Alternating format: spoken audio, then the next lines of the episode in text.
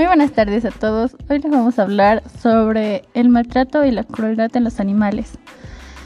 Eh, en los últimos años hemos sido testigos de una creciente preocupación por nuestras responsabilidades hacia los animales que empleamos como mascotas en laboratorios, en las granjas o en zoológicos. La pregunta es, ¿estamos dándoles lo que necesitan? De no ser así, ¿estamos haciéndoles sufrir como resultado de ello? ¿Podemos evaluar sus requerimientos? ¿Deberíamos ofrecerles mejores condiciones? A estas preguntas podríamos añadir, ¿es posible que sean formas de maltrato indirecto del animal? Voy a pasar la voz a una de mis compañeras que va a hablar sobre el tema, eh, Sara Michme. Muy buenas tardes. Respondiendo a las preguntas de mi compañera. Se trata de preguntas muy importantes, pero no de fácil respuesta. Parecerá obvio que se debería mantener a los animales en unas condiciones tan próximas como sea posible a aquellas que imperan en su lugar de origen. Pero esto puede ser económicamente inviable. Lo que es más, el mundo salvaje puede ser de lo más desagradable. Un lugar en el que la multitud de animales están condenados a morir de hambre o a ser devorados por los depredadores. Paso la palabra a mi compañero que realizará comentarios sobre esto.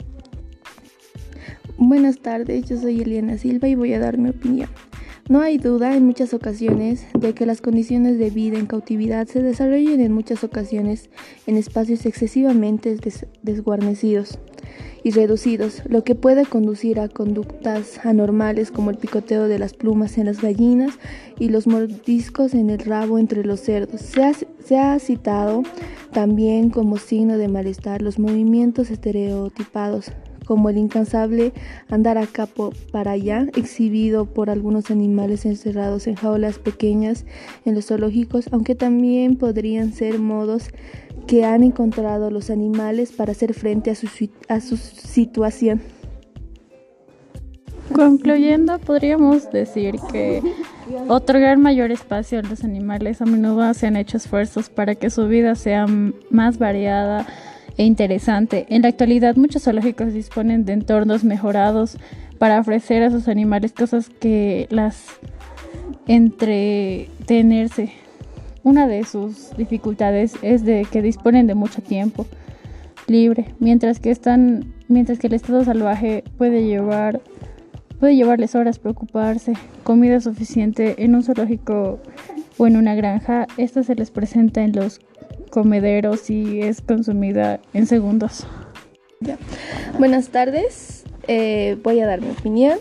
El mensaje ha calado hondo en la sociedad por sentimentalismo e, e, ideología y se han extrapolado a los animales los cambios sociales y de mentalidad en relación con los derechos de los individuos.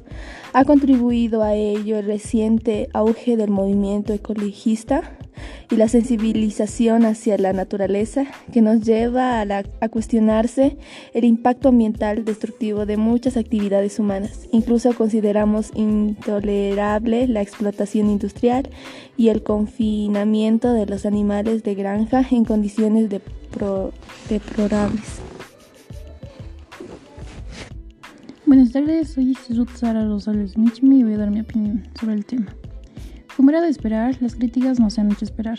Son muchos quienes señalan que los animalistas tienen una visión ingenua de la realidad, al no considerar los aspectos legales del asunto.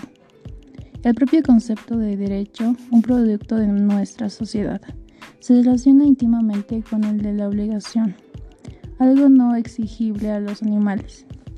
Además, muchos animalistas hacen distinciones entre qué animales tienen derechos y cuáles no, cuando se trata de eliminar sus propios parásitos o las plagas de sus cultivos.